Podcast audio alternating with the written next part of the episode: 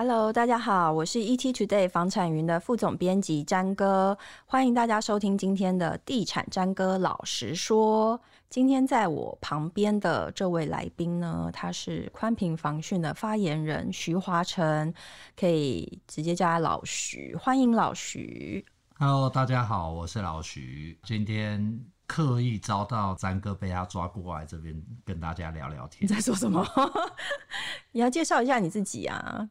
我之前的经历是在东森房屋总公司，那大概待了八年的时间，这样子，主要从事的就是房屋中介的部分。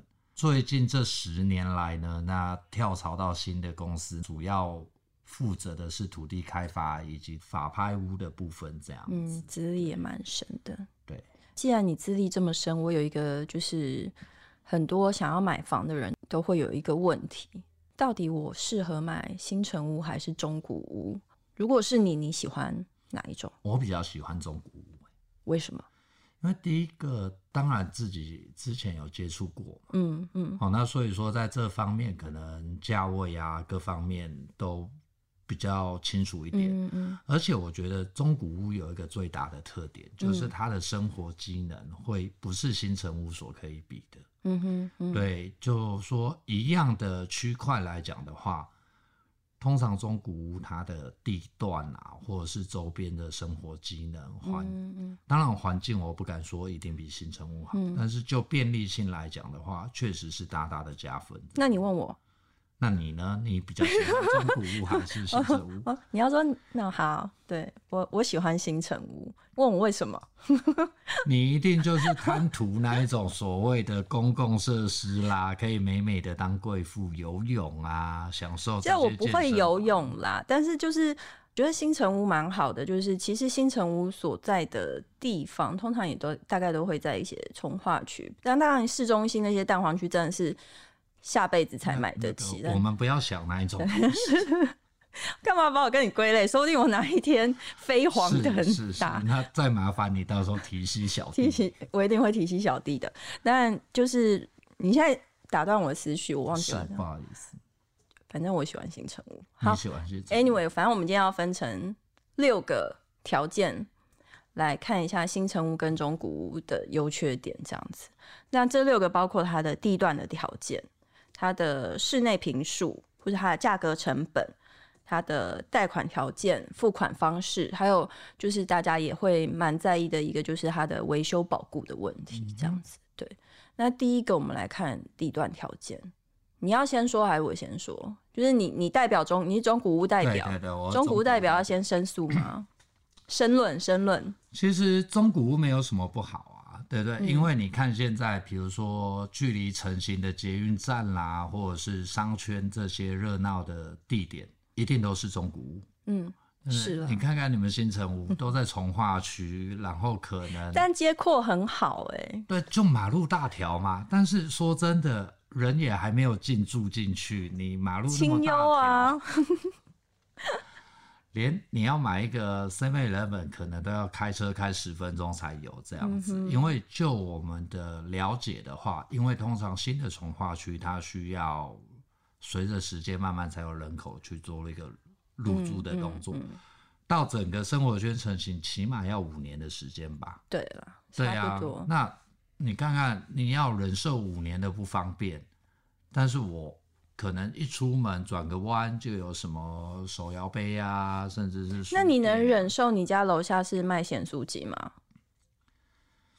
嗯，如果味道不会传到我家，怎么可能？没有啦，其实这个就是说有一好必有一坏啦，嗯、不可能两全其美这样子。嗯、那当然，刚刚有说到，因为中古屋它可能是在比较。商圈发展成熟的地方，嗯、那自然而然会有可能会有很多的商贩这样子。嗯，对，那这些就是变得说自己要去考虑的。不过就便利性来讲，我还是会投中古屋一票。可是你看新城屋，就是你刚刚讲说它都在从化区，但是其实从化区除了它的街廓比较完整，然后马路比较大，条车比较少。然后，比如说它的电线电杆也都地下化，然后周围可能有很完整的绿地啊，然后会有一些新的小学，尤其现在政府对于新的小学的规划，比如说是双语学校啊，或者是一些比较比如实验性的小学，或是在教育的品质上面来讲也是比较好。这是我为什么会喜欢新城屋的。可是像这一些，毕竟你刚刚有提到，比如说以学校的部分，都是新设立的嘛。嗯，那因为新设立的。不确定性比较大一些。嗯嗯，我说实话，我还是比较喜欢传统的学区，比如说国语实小啦、嗯、师大附中啦。但要住到那附近，那也很贵耶。我我们先不论那个价格的问题，哦、我只是说就这种。已经知名的学区旁边，嗯，几乎都是只有所谓的中古屋，没有所谓的新城屋这样子。嗯、对，毕竟我可能比较保守一点，我还是认为这种老牌子的可能比较有保障。哎、欸，那我觉得就是，比如说中古屋的所在的区块，就算它房价很高，以天母来讲好了，嗯，天母房价算高吧？可我真的百思不得其解，为什么它的电线电杆还是在地上？超乱的，应该不止天母啦，可能只要不是新兴从化区，都会有这样子的问题。像你看看，比如说大安啦、中正啦，某些区块可能房价依然是很高，可是也都没有做到所谓的电线地下化这一些的问题。这样子，对，毕竟这些区块是比较早期发展的，其实它没有太多的腹地可以去做一个跟。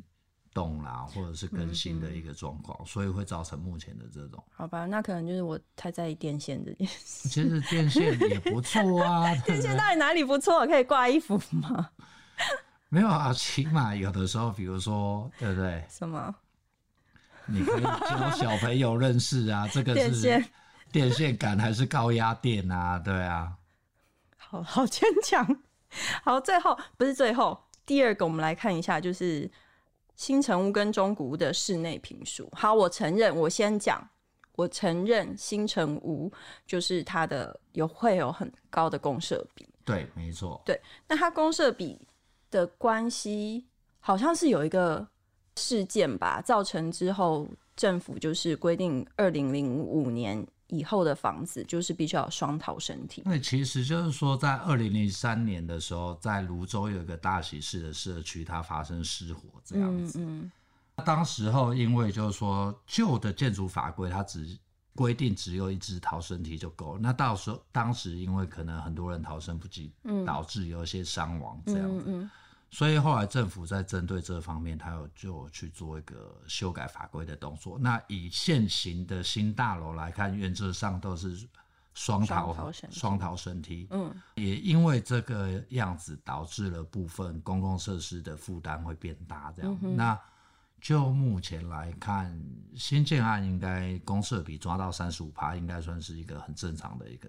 哎、有的好像也会到五十。哎，不对，我是新成物代表，干嘛这样子啊？就是我觉得，比如说逃生设备这件事情，它是很重要的，但它可能会造成，比如说公设比比较高。可是相对来说，比如说社区里面有一些假设是阅览室啊，或是一些有用的公设，对我们来讲其实也不错啊。可是现在。这我不能否认啦，可是对啊，不然你看你是中古屋，对不对？然后假设跟老婆吵架，你就可以到公社去躲一躲。你看中古屋没有，你只能躲在梯间呢。我干嘛躲梯间？我可以到楼下的 Seven Eleven 啊。哦，楼下的咸酥鸡。对对对对对，嗯，没有。其实我觉得，为什么我不喜欢新大楼的原因是说，它有太多不必要的公设。嗯，就比如说像我这种懒人，我可能健身房。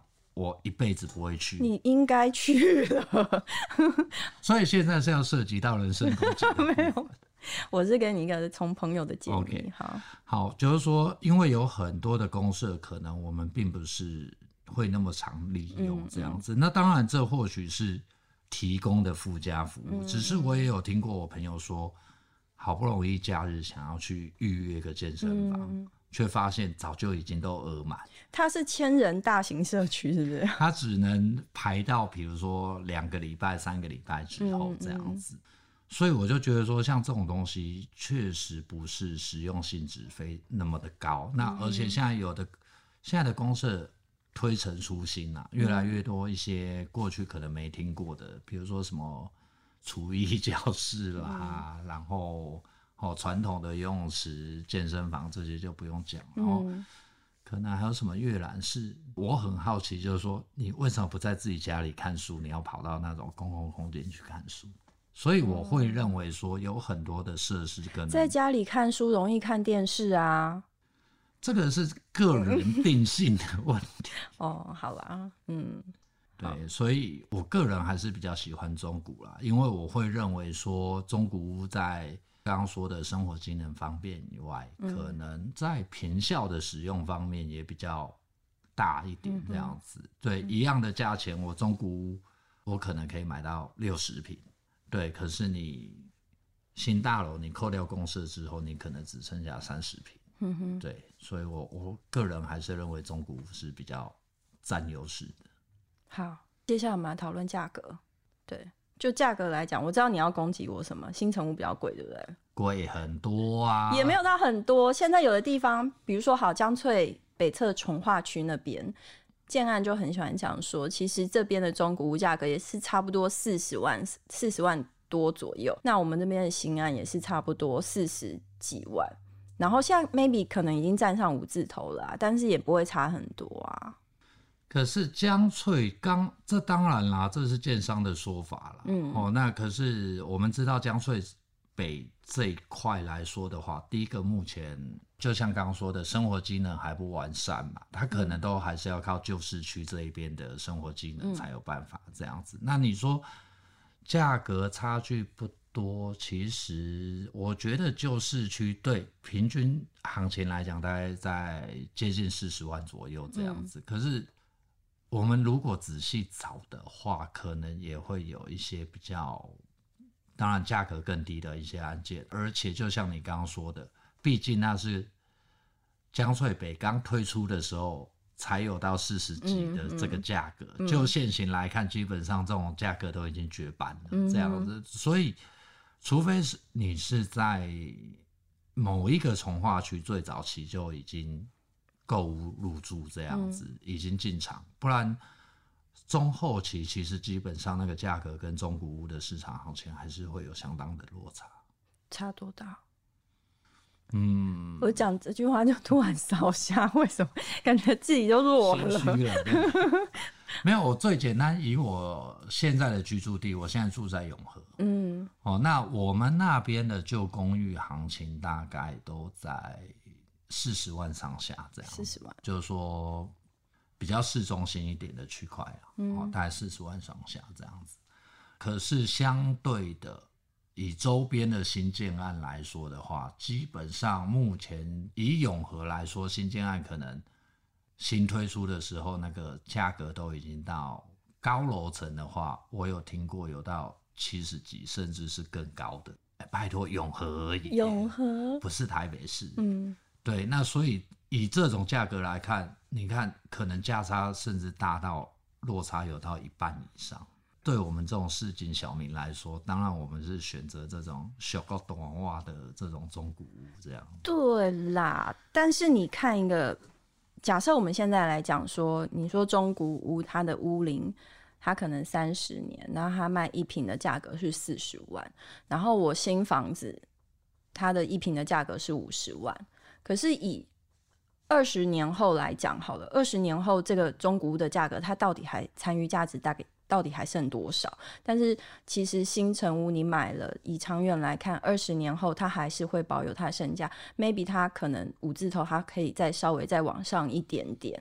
所以我觉得以长远来看，就是以价格成本来看，其实新城屋比较好诶、可是我觉得不能完全这样子做计算。为什么？因为你要想，现在政府在主推什么？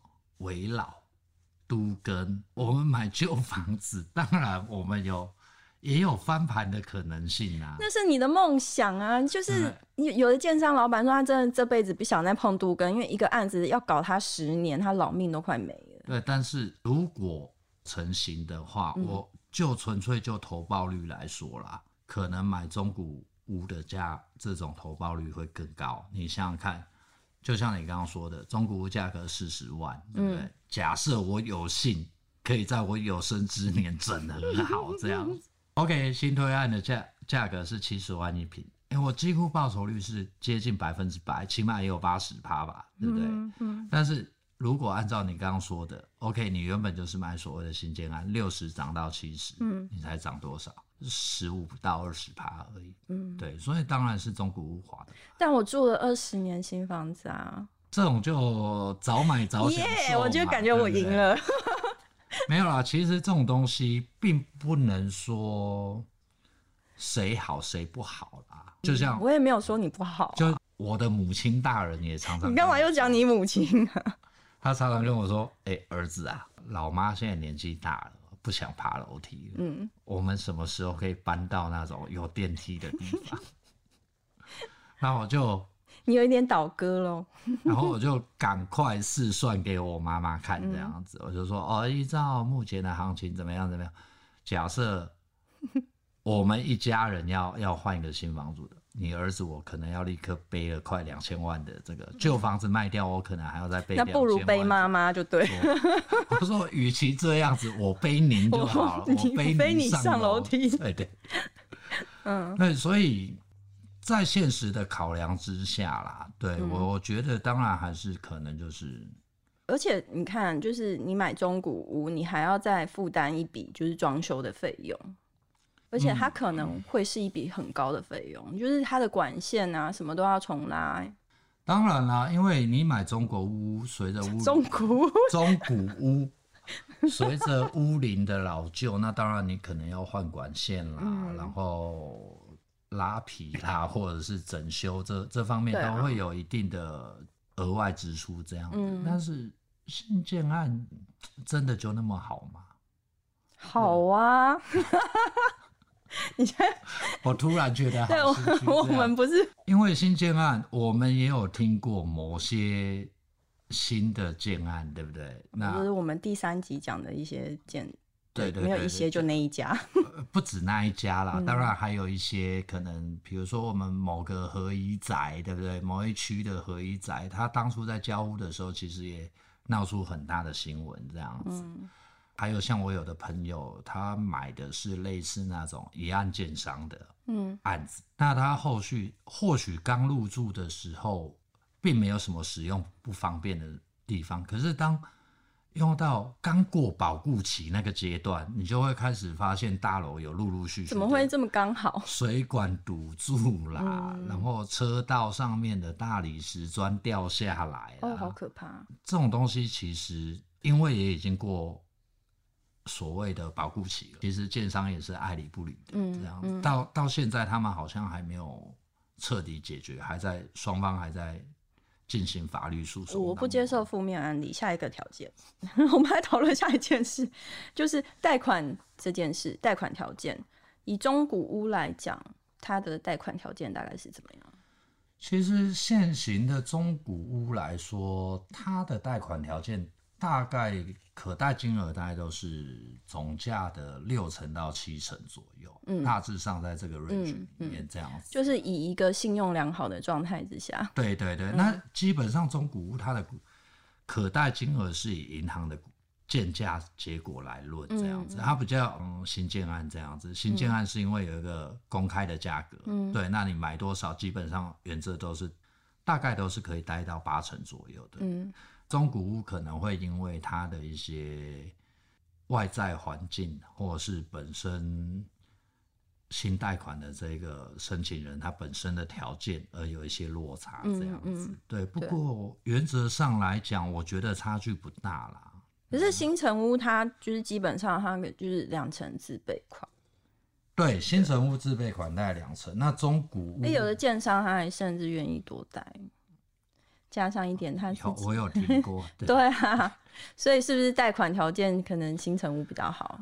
可是相对的，你后续你要偿还的本利也比较高嘛。嗯，对对，我觉得这是前后支出的问题。嗯，你虽然说是哦，或者说中古屋我们要准备的自备款可能稍微多了一些，嗯，可是相对的，我事后要偿还的贷款也比较少一些。对对，就长期来看的话。应该还是中古屋赢吧？没有啊，就你一千万总价的房子，然后你中古屋你要准备，假设你你人品很好，信用很好，然后你贷款可以贷到假设三成，就是准备三百万。嗯哼，贷到七成，你就是准备三百万的头期款；但是新成屋的话，你就是准备两百万，就是贷八成嘛，你就自备。所以中间就有一百万的差距。一百万对于一个你看月薪三万块的年轻人来讲，就是要存多久？或许是这样说没错，但是我觉得这种东西不能只看前面的支出、嗯、哦，你要想后面的贷款。假设以你刚刚的逻辑好了，对不对？我前面中古屋是可贷七百万，那我们以二十年来分，嗯，哦，你七百万，我可能现行一个月，我可能大概要缴到三万多的房贷，嗯，但是如果以你们这种贷八百万现行利率来讲，你要你每个月要缴的。金额就大概四万多，这样子你中间的价差就出来了。你一年假设每个月差一万，一年十二万，你十年就一百二十万了。嗯，何况你是要缴到二十年，你最终的总支出还是比我中古屋来的多。啊所以我不，我觉得你不能只看说，OK，前面贷款大家要准备的自备款的程度这样子来，那就是看个人的。当然啦，其实就是说这种东西也是看个人的财力。以新大楼来讲，有些财力比较够的人，他也不需要去贷到八成的，他甚至可能他只需要贷五成左右就可以了。我就是喜欢先甘后苦啊，怎么样？好吧，你不想跟我讲话是不是？是，我觉得这这个问题的话就，就硬凹，对不对？硬凹就对了。其实没有太大，就是你想走了。没有，其实像这种东西的话，我觉得争论这个。倒没有太，我没有在跟你争论，倒没有太大的意义。你要说我讲话没有意义就对。不是，不是说跟你讲话没有意义，是说这个最终还是要看每个人的财富的水平嘛。对啊，还有，呃就像你买得起可能信义区的豪宅，我根本就我可以买得起信义区湖心街六百巷的，那也不错破宅。六百巷其实也不错啊，你看它离信义计划区也才大概十分钟车程而已，嗯、对不对？对，其实也是算。哎、欸，那边也有新案子啊？有有有有有有。对啊，东鹏建设之前。你干嘛全部讲出来？他有想要被你点名吗？没有，可是像那边相对来说，过去好像也有一些断头的物件在那边也也蛮多的，所以好坏很难说啦。我只能说，当然。各个建商有他们自己的，应该怎么说？就是说每家建商他们的销售程度不一样，这样子。对，中古屋跟新城屋的付款的流程是，其实好像差不多哈。原则上，中古屋会比较麻烦的，就是说它有一个所谓斡旋的动作。嗯，好，那我们知道，就是说当买卖双方价格合一之后，斡旋就自动转定金。嗯。之后大概还会再经历过三个步骤，就是签约完税过户。这中间其实每个阶段大概我们抓的时间应该都是在七天。那当然可能完税这个部分可能会稍微拖久一点，因为地震师他们在作业的时候，哦，当然还有寻找后面的贷款银行，会因为每个客户的要求跟条件不一样，所以可能会有一些出入。不过原则上。不管是新大楼或者是所谓的中古屋，我觉得在这部分的话，一般来说啦，流程大概都是在三十天到四十五天左右，应该一个月到一个半月，对，差不多，就这个时间点大概就可以搞定了这样子。但我有听说，真的还是有点问题的，至少你的卖方是建商的话，建商他通常可以，就是你是诚恳的。恳求他可能还是可以拉长一下你付款期，但是如果你的卖方是中古屋的，就是单一的屋主，他就会很急着想要拿到钱啊。这个部分我是觉得说，当然也有所谓讨价还价的空间啦，这都有商量的。你是说我刚刚这个行为是讨价还价？就是说，就像这么说好了，其实。中古屋他们的尾款到底要缴多少？嗯、这个其实也是经过买卖双方这边是可以协定的，嗯、这协议的，并没有一定说哦，可能签约要付十趴，过户要再付十趴，并没有一定的制式。当然，刚刚讲的那些趴数，可能就是一般大家中介习惯的一种流程这样子。那只是说实际在操作上面，当然并不是说绝对就按照这个走，双方还是可以去协商的。嗯、所以。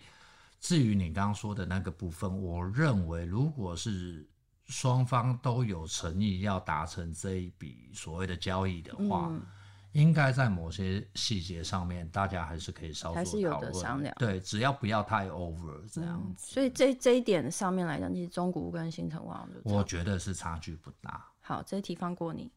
好，接下来我们讲，就是最后我们讲就是一个维修保固的问题。嗯哼，中古屋有维修保固吗？你跟屋主买，屋主可能就赢货两期就人就走了、欸。中古屋其实，当然我们知道新城屋，它就是说建商在交屋的时候，它有所谓的保固期。好，那你在保固期间之内的话，嗯、应该都是可以跟建商这边要求他过来做修缮。嗯，那。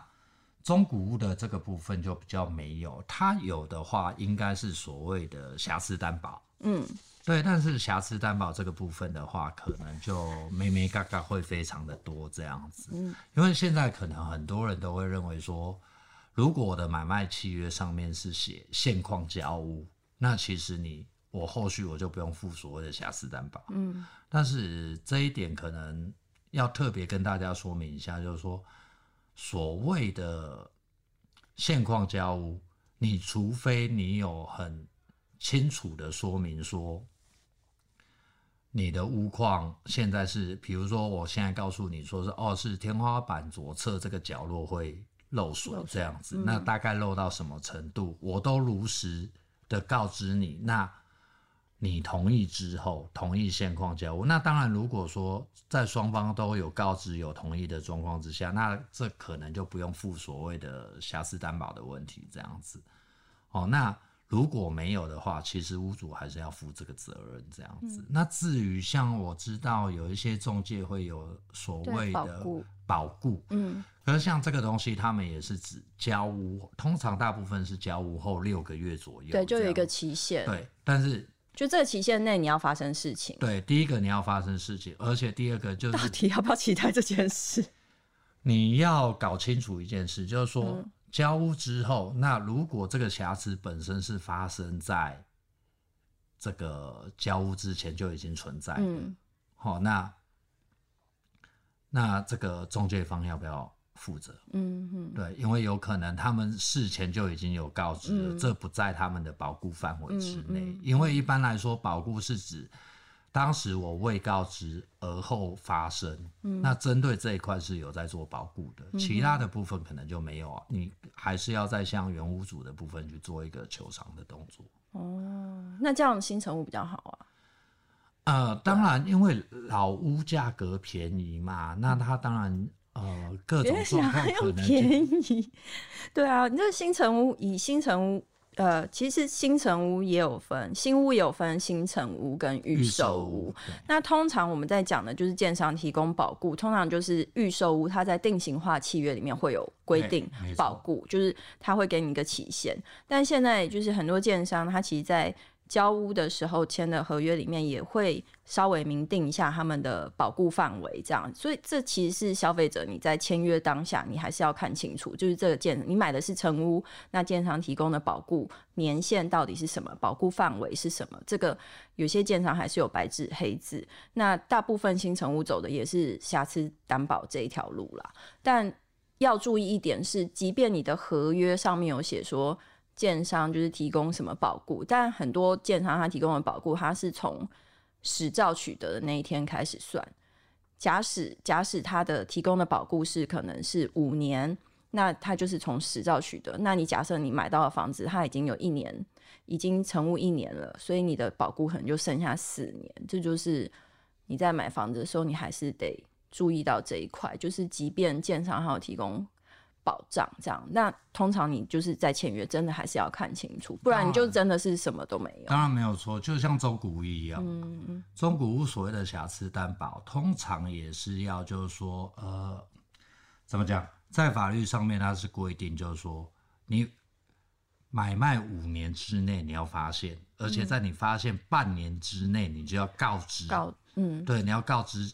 前五组，你才可以进行这个求偿的动作。嗯、如果超过这个所谓规定的时间，你也是等于说只能自己吸收、自己认赔。所以，所以再重复一次是，就是你要呃不中古无瑕疵担保的部分，或者是新城屋有瑕疵担保的部分，它就是呃交屋之后的五年吗？嗯，对，就是交屋之后的五年之内，如果你发生问题，你要在六个月之内，对，哦、要告知前屋主，请他来做处理，这样子，嗯、否则他是可以不。前屋主远走高飞，对，这这就是很诡异的一个点，因为通常可能你再也找不到那个人，就只能找中介啦。可是，因为仲介也离职了。呃，这个其实有些东西可能并不在中介应该负责的，就是请中介去找屋主啊。那也要找得到，可是他远走高飞，就真找不到。对，所以其实不管是新城屋，或者是所谓的预售案，甚至是中古屋，就是说，在一些事关自己的权利范围的部分的话，可能都要是先大家搞清楚这样子。以免未来有一些争议发生，这样。不过像中古屋，我知道有很多人是，比如说遇到这种所谓的瑕疵，可能就真的就是鼻子摸摸，我就因为我本来就买的比较便宜，而且。通常中古屋他们在买进之后，一定会有一笔所谓的装修费用。嗯嗯。哦，那装修的时候就会发现。对，所以通常会在装修的时候，如果有发现问题，就顺便直接处理掉这样子。嗯、所以真的要闹到上法院啊，或者是其实也是不多啦，不能说完全没有。可是我所知道的大部分都还是说新屋主这边自行吸收的。是没错啦，台湾人太善良了，但是至少还是要捍卫自己的权益。对，所以我刚才会说，就是说相关的权益部分，可能还是要搞清楚这样子。是我们今天讨论了六大特点啊。是，我好，我刚刚忘了算到底谁胜谁负哎，所以可以总结一下，到底什么样的人适合买新城屋，什么样的人适合买中古屋？应该是这么说，如果你应该是说着重的点不一样，如果你要享受的是所谓的商圈的成熟性以及它的便利性，嗯、哦，那同时你本身，比如说家中没有老人，或者是本身年纪还不大，嗯、哦，那你可以经得起爬楼梯的，但是，哦，你要先去测试骨质密度。那当然，像这一种，像我们这种还还算壮年，还没到老，还背得起妈妈的时候，还背得起小孩跟妈妈的时候，或许我们就可以先优先考虑中古屋的部分，嗯、因为毕竟它的不管是购入成本或者是就医便利性这一些，可能都会比新的从化区来的好。但是相对的，如果你注重的是这种。居住环境。哦，比如说你不希望太脏乱、太杂乱，甚至是可能附近的交通要稍微顺畅一点，这样子比较有所规划的话，哦，那甚至是比如说一些附加的价值，比如说呃，我们住在中古屋旧公寓，你可能就没有人帮你收发信件，嗯，尤其现在网拍又是非常流行的 一个活动，这样子那。当然，可能很多人就会认为说，有人能够代收这些是最好，所以这是当然是最好啊。对，那而且像其实公寓也有公寓的困扰，像我们每天要追垃圾车也是很，是不是承认了吧？很，很痛苦的这一点，我倒觉得是蛮痛苦。要需要背妈妈追追吗？不用，就是说有的时候如果说下班。时间晚一点，那很有可能就会错过垃圾车的时间。嗯、那在这一点上面，当然就要怪环保局。好，为什么把时间定这么早，不定在晚上九点以后这样？嗯，对，那当然大楼就不会有这种的状况。嗯，所以你要说孰胜孰劣，其实我觉得各有各的考量啊。嗯，对，那简单来说。呃，会选择中古屋的大部分就是像我刚刚说的，可能比较追求的是生活机能，嗯、或者是所谓的房价希望比较便宜一点这样子，嗯嗯、又或者是说在空间使用的时效性上面，可能他希望来的大，大对，比较大一些，对，比较不、嗯、不会有说公社这种所谓虚坪的问题。那当然相对的，你要规划好，甚至所谓未来增值潜力大。哦，或者是你又在做都跟梦了啦，或者是说没有，我现在是在说新大楼哦，好，好、哦，那或者是说这种所谓的整理规划性，这各、嗯、各种方面的，如果追求的是这一种的话，嗯、那当然可能就会建议去找所谓的新建安这样子会是比较适合的。嗯、所以你要说孰胜孰劣，我只能说。所以我们今天白吵一场。不能说百草啊，只是说就，就是提供给大家一个，对，因为每个人有每个人的观点，嗯、我不能够强迫你跟我去住旧的公寓嘛。嗯哼，因为可能你也背不动我。不是，因为我 我会先被我老婆打死。好无聊。好，今天呢，就是谢谢大家收听我们的节目。那如果说大家对于房地产市场或者是反正你有任何的问题，都可以私讯我们的 ET Today 房产云的粉丝团，提出你的问题，或许哪一天我们就会在节目上解决你的疑问呢。就这样子，谢谢大家，拜拜。谢谢大家，拜拜，拜拜。